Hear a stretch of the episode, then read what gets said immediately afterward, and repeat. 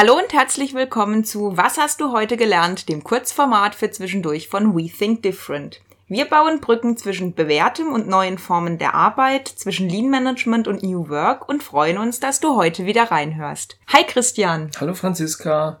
Du, ich wollte nochmal mit dir über die Wertstromanalyse reden, die wir letztens gemacht haben. Du meinst den Workshop, den wir online durchgeführt haben? Genau, klassisch so dieses Jahr von Anfang, also von Kunde bis Kunde, den komplette Prozess, wo läuft's überall durch, welche Bereiche, welche Abteilungen, wer tut welchen Schritt, so komplett diesen, diesen, ja, die Wertstromanalyse im Prinzip aufnehmen. Du meinst aber den administrativen Teil, also mit diesen Schwimmbahndarstellungen. Gut, es war ja auch noch ein Stück Materialfluss dann mit dabei am Ende, also Administration. Und am Schluss haben wir ja auch noch die Probleme rausgearbeitet, die an der Schnittstelle oder allgemein auftreten.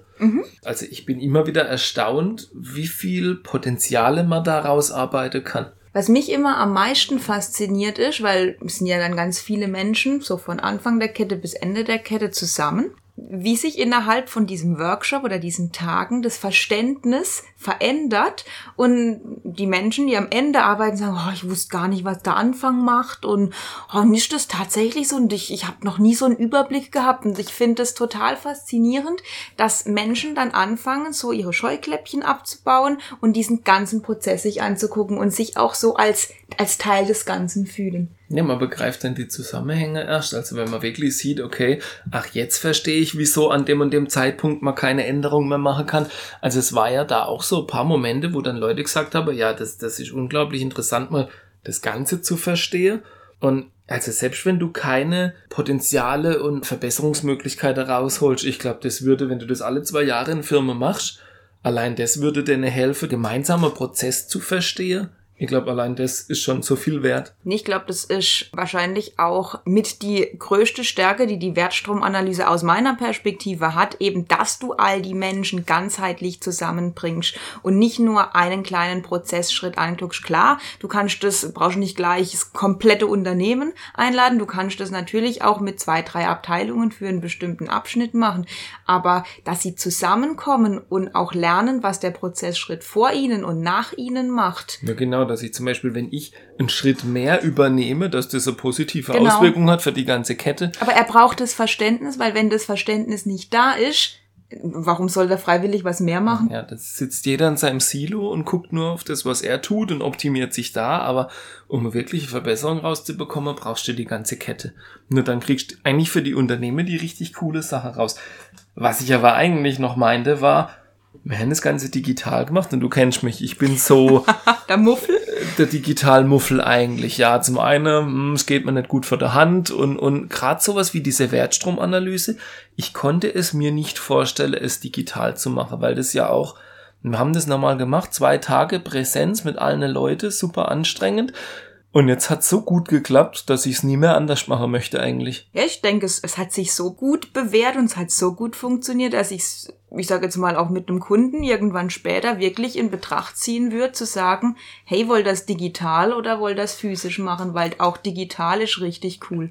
Also auch das Werkzeug, das dann online zu machen, also dieses, dieses Online-Whiteboard quasi, wo man drin zeichnen kann, wo man drin arbeiten kann, wo alle drauf zugreifen können, mitarbeiten können da drin. Die Leute haben hier noch viel mehr Möglichkeiten, wie wenn sie halt mit dem Raum setzen. Klar, Präsenz, Du siehst, wie die Leute reagieren, du, du siehst die Mimik, die Gestik, das hast halt online leider nicht. Wobei ich glaube, das ist eine Frage von der Interpretation. Wenn du dir jetzt Gedanken machst, okay, wie, wie macht man den Workshop? Ich glaube, ein, ein fataler Fehler, und also so nehme ich es zumindest wahr, gucke ich ins Internet in irgendeiner Form, ich habe überall Webinare, überall Online-Trainings. Für mich ist es ein Fehler, wenn man sagt, ich tue das Präsente eins zu eins ins Digitale umsetzen. Weil ganz schlimme Sache gibt's da aktuell leider. Ja, ist so. Und ich glaube, dieses Ich kann zwischenmenschlich interagieren, das muss ich im Digitalen anders lösen. Genauso wie eine acht Stunden Online-Veranstaltung, das macht kein Mensch mit. Da reicht selbst eine Kaffeeinfusion nicht. Da muss andere Konzepte entwickeln. Und ich glaube, das ist auch der Schlüssel, warum es bei uns so gut funktioniert hat, weil wir gesagt haben, lasst uns lieber vier Vormittage machen anstelle von zwei Vollzeittagen. Aber das war auch die Überlegung, wie aktivieren wir die Leute? Oder nach der Mittagspause so diese Suppekoma. du machst irgendwas, wo sie aktiv sind oder morgens, wenn sie kommen, alle verschlafen. Was machst du, um die Leute zu aktivieren, dass sie das Thema wiederholen und wieder voll drin sind?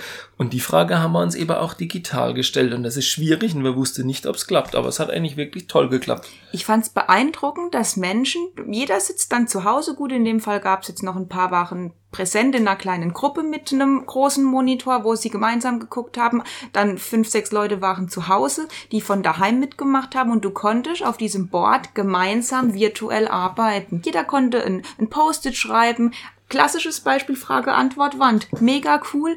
Ähm, du, hast, funktioniert, ja. du hast eine kleine Gruppe gebildet, die Online-Gruppe. Sie haben sich äh, fünf Fragen überlegt und die anderen, danach hat man getauscht und dann hat die andere Gruppe sie beantwortet. Ich kann das ins Digitale übertragen. Ich brauche das richtige Medium dazu und ich muss mir halt auch Gedanken machen, wie ich das vielleicht in kleinere Slots teile, damit die Aufmerksamkeit da bleibt. Und eigentlich war es ja ein Zufall, dass man das Tool gefunden habe. Also da hatte man eigentlich Glück, dass wir so wertvolle Menschen in unserem Netzwerk haben, die uns da auch inspirieren und so Ideen mit reinbringen. Auch das jetzt, wo du es ansprichst, ich finde es total schön, dass man sich mit Menschen aus dem Netzwerk trifft, sich austauscht, man ist total unterschiedlich, man schätzt sich wert gegenseitig, bringt man neue Impulse, neue Themen rein, probiert auch Dinge aus. Und das war jetzt eigentlich extrem cool. Wir haben dort was gelernt und ich konnte es gleich weiter ähm, tragen. Und für mich ist das was oder, oder ist eine Stärke, was Corona oder die Phase jetzt, die wir durchleben, wunderschön hervorbringt.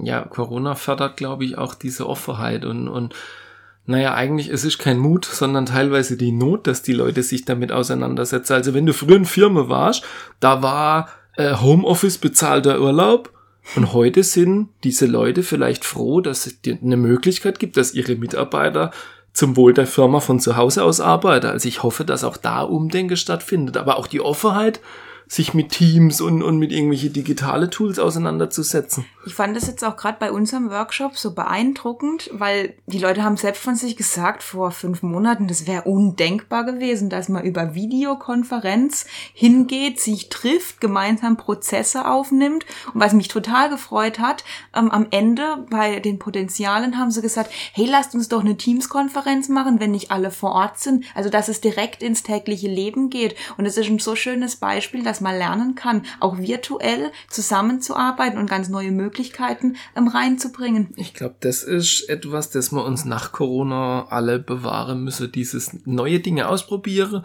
kreativ sein, neue Möglichkeiten, neue Lösungen suchen, weil ich glaube, das ist viel zu arg verloren gegangen die letzten Jahre, Jahrzehnte. Und ich glaube, das braucht's wieder. Ja, und wenn auch du Beispiel hast, wo eine digitale neue Lösung ein altes analoges Präsenzkonzept für dich ersetzt hat und du das alte gar nicht mehr wiederhaben möchtest, weil das neue viel besser funktioniert hat, dann lass es uns einfach wissen, würde uns interessieren. Setz dich mit uns in Verbindung. Unsere Webadresse ist www.we-sync-different.de. Wir hoffen, es hat dich ein bisschen inspiriert und es hat dir gefallen. Hör doch einfach wieder rein. Bis bald.